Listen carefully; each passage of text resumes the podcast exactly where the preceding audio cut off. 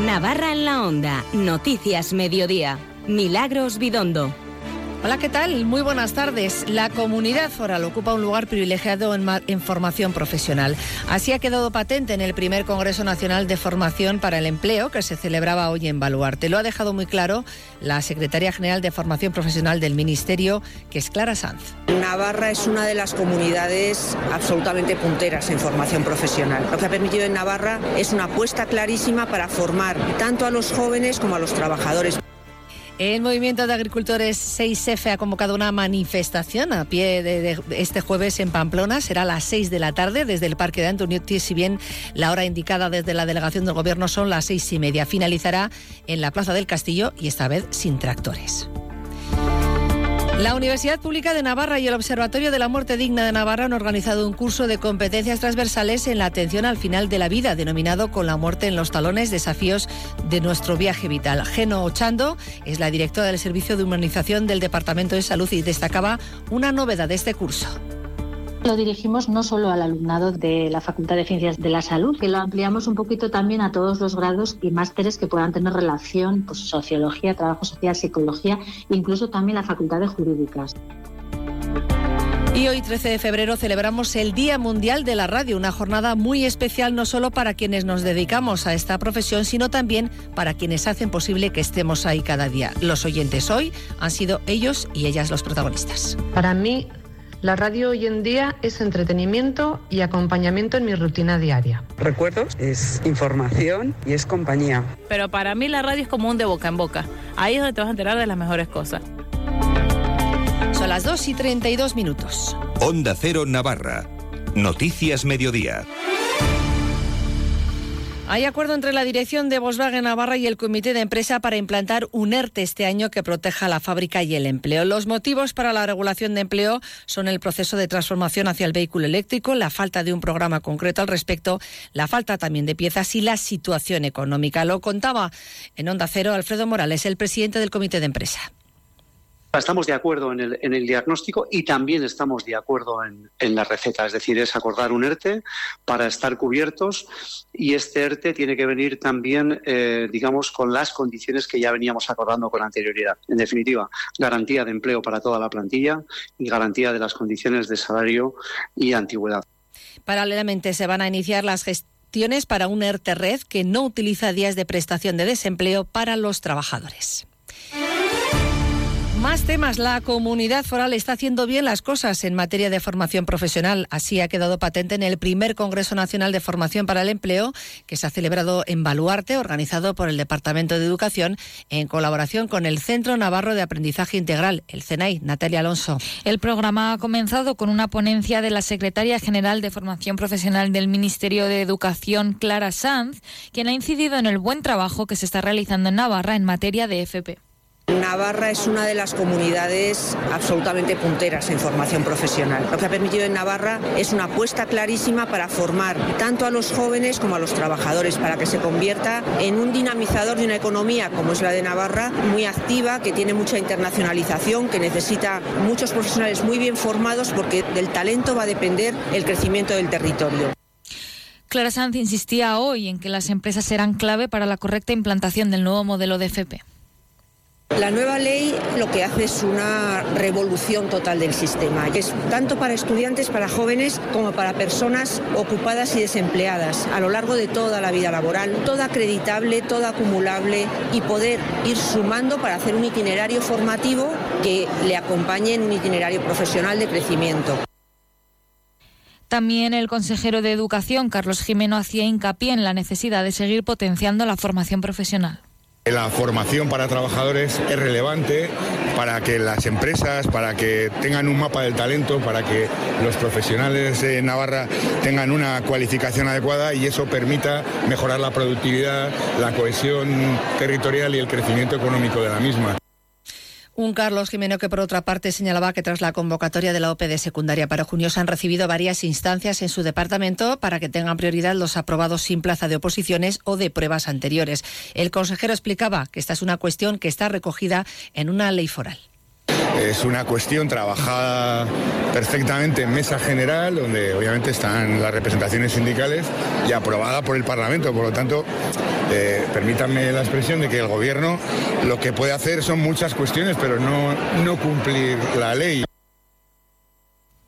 Y en el Parlamento hoy la consejera de Innovación y Transformación Digital, Patricia Fanlo, ha dado cuenta del acuerdo del Gobierno foral de diciembre del año pasado por el que se declara como inversión de interés foral el proyecto de ampliación y modernización del Centro de Procesamiento de Datos. La consejera ha destacado que ese nuevo centro va a permitir a la Administración ser más eficiente y hablaba también de lo que va a suponer su ampliación se encuentra al 96% de su capacidad, por lo que consideramos necesario plantear la ampliación, puesto que cada vez albergamos más datos y además de más complejidad técnica. Lo haremos a través de más de 2 millones y medio de euros de fondos europeos que se ejecutarán a lo largo de 2024 y 2025.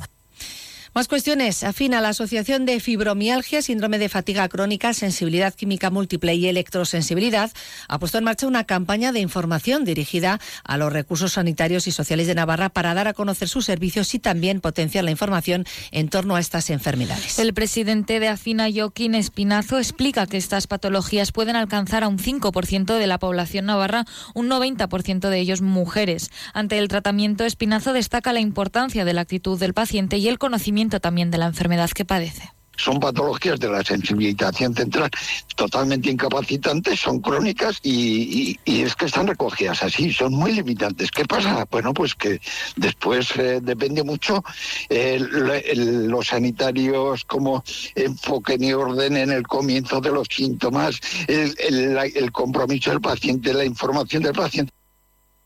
Y hablando de salud, también la Universidad Pública de Navarra y el Observatorio de la Muerte Digna de Navarra han organizado un curso de competencias transversales en la atención al final de la vida, denominado Con la muerte en los talones, desafío de nuestro viaje vital. La formación abordará las competencias que se necesitan para el cuidado experto en el final de la vida desde el punto de vista físico, emocional, social, espiritual y normativo. Consta de tres cursos en los que dos campus de Pamplona se el de, el de Rosadía y el de Salud, tendrán lugar mañana los días 21 y 28 de febrero. Geno Ochando, directora del Servicio de Humanización del Departamento de Salud, destacaba una novedad del curso. Lo dirigimos no solo al alumnado de la Facultad de Ciencias de la Salud, que lo ampliamos un poquito también a todos los grados y másteres que puedan tener relación, pues sociología, trabajo social, psicología, incluso también la Facultad de Jurídicas, ¿no? Porque hay normativa que hay que cumplir y bueno, el conocimiento de todo esto también por parte del personal jurídico nos parece absolutamente necesario, ¿no? En general, los navarros queremos morir en casa, acompañados por nuestros seres queridos y sin sufrir. Más allá de eso, cada persona es diferente a la hora de decidir en torno a la muerte. Lo que tenemos claro es que hay muchísima casuística, ninguna situación es igual, aunque el diagnóstico médico sea el mismo. Estamos aprendiendo a, ver que ante cada situación cada persona tiene sus valores, su familia y su sistema y, y son decisiones diferentes y eso va unido a la normativa. Es un derecho ciudadano a el Tribunal Superior de Justicia de Navarra ha confirmado una condena de nueve años y medio de prisión a dos hombres que violaron a una menor de 14 años en Tudela. Tras agredirla sexualmente durante una fiesta, los dos procesados la ducharon por la fuerza para eliminar vestigios. Hechos que se remontan a marzo de 2021. Según recoge la sentencia, que puede ser recurrida ante el Tribunal Supremo, los procesados deberán indemnizar con 10.000 euros a la denunciante, a la que no podrán acercarse ni comunicarse con ella durante 14 años. Y además deberán cumplir una medida de libertad vigilada a ejecutar con posterioridad a la pena privativa de libertad de cinco años. Y por otra parte, ha ingresado en prisión un vecino de Ablitas de 42 años acusado de cometer 125 delitos en Tudela y con 23 detenciones solo en policía foral. Fue arrestado tras amenazar de muerte a la responsable de un establecimiento del que había sustraído varios perfumes que los próximos 10 y 16 de marzo se van a celebrar las Javiradas 2024, las primeras, por cierto, del nuevo arzobispo Florencio Roselló. El tradicional Vía Crucis partirá del Hotel Yamaguchi. La Eucaristía se celebrará en la esplanada del Castillo de Javier. Como novedad, se va a recuperar el espacio de la Basílica para celebrar las Eucaristías, salvo la de las 12, que se mantendrá en el auditorio por cuestiones de logística. El director de las Javieradas, Óscar Azcona, se refería al lema de este año. El lema es Corazones en Camino. Esta peregrinación a Javier la hacen corazones que se ponen en camino, es decir, personas que peregrinan hasta la casa del santo. El corazón es el centro neurálgico de cada persona y donde se fraguan las motivaciones que nos ponen en camino. La amistad, la tradición, la convivencia, pero sobre todo la fe es lo que bulle en el corazón de tantos peregrinos. Por su parte, Radio Ezpeleta, el responsable de la Comisión de Asesoramiento, daba algunas recomendaciones. A los vehículos, incidir en ese cumplimiento de las restricciones de velocidad, tener mucho cuidado en las paradas de los arcenes y lugares no adecuados y, sobre todo, esa paciencia y prudencia porque vamos a tener retenciones y esperas. En cuanto a los peregrinos, caminar por la izquierda y elemento luminoso y reflectante. Hoy es el Día Mundial de la Radio y además se cumplen 100 años de la primera emisión radiofónica en España, un medio que aporta no solo información, sino también compañía. 100 años que acogen anécdotas y momentos en familia, muchos de ellos en el coche, de camino al colegio, al trabajo, a los destinos de vacaciones. Hoy hemos salido a la calle para preguntarles a los ciudadanos de Pamplona en qué recuerdos de su infancia está presente la radio. Tengo el recuerdo de pequeña de ir al colegio en el coche escuchando música, peleándome con mis hermanos para ver qué emisora poníamos, cada uno nuestra favorita. Pero había una emisora en Venezuela que decía, arranca la buceta de Radio Cumbre y mamá para arrancar para el colegio siempre nos decía eso. Cuando éramos críos, pues había una radio en Pamplona, se llamaba Radio Requeté, pero esto está hablando con 14 años, ¿eh? Y hoy en día sigue siendo también la mejor compañía. Suelo escuchar mucho en el, en el coche al ir y volver del trabajo y así. O cuando estoy en casa también, en plan que no estoy haciendo nada concreto, limpiando la casa o lo que sea, así que me, me pongo la radio de fondo. En casa más que nada, cuando estoy haciendo las cosas de la bebé y eso, escucho música, de verdad que sí. Es verdad que cuando trabajaba en la fábrica, pues ponías música, pues aquí, de la música que te gusta en la radio y escuchas eso. Pues muchas felicidades a todos los que hacemos radio y a los que han estado y siguen estando ahí, al otro lado de la radio. La previsión del tiempo. Pronóstico del tiempo para las próximas horas. Agencia Estatal de Meteorología, Luz Cepeda. Muy buenas tardes. Buenas tardes. Suben las temperaturas en la comunidad foral de Navarra. Ambiente muy suave, ascenso térmico más notable en el Pirineo y la Cantábrica. Esta tarde 19 grados en Batán, 17 en Tudela y Estella Lizarra, 16 grados en Pamplona y 15 en Roncal y en Tafalla. El cielo quedará poco nuboso, despejado. Mañana ambiente soleado, aumentando los intervalos de nubes medias y altas. No se descartan brumas matinales. Las mínimas en ascenso, sobre todo en el norte. Las diurnas con pocos cambios. Tendremos una mínima de 8 grados en Batán, 4 en Pamplona, la máxima de 16 en Tafalla, 17 grados en Pamplona, 16 en Estella Lizarra. Es una información de la Agencia Estatal de Meteorología. Javier Saralegui, ¿qué tal? Muy buenas tardes. Hola, Milagros Natalia, buenas ¿Por dónde tardes. pasa hoy el programa de deportes? Vamos a hablar de fútbol bastante, vamos, todo.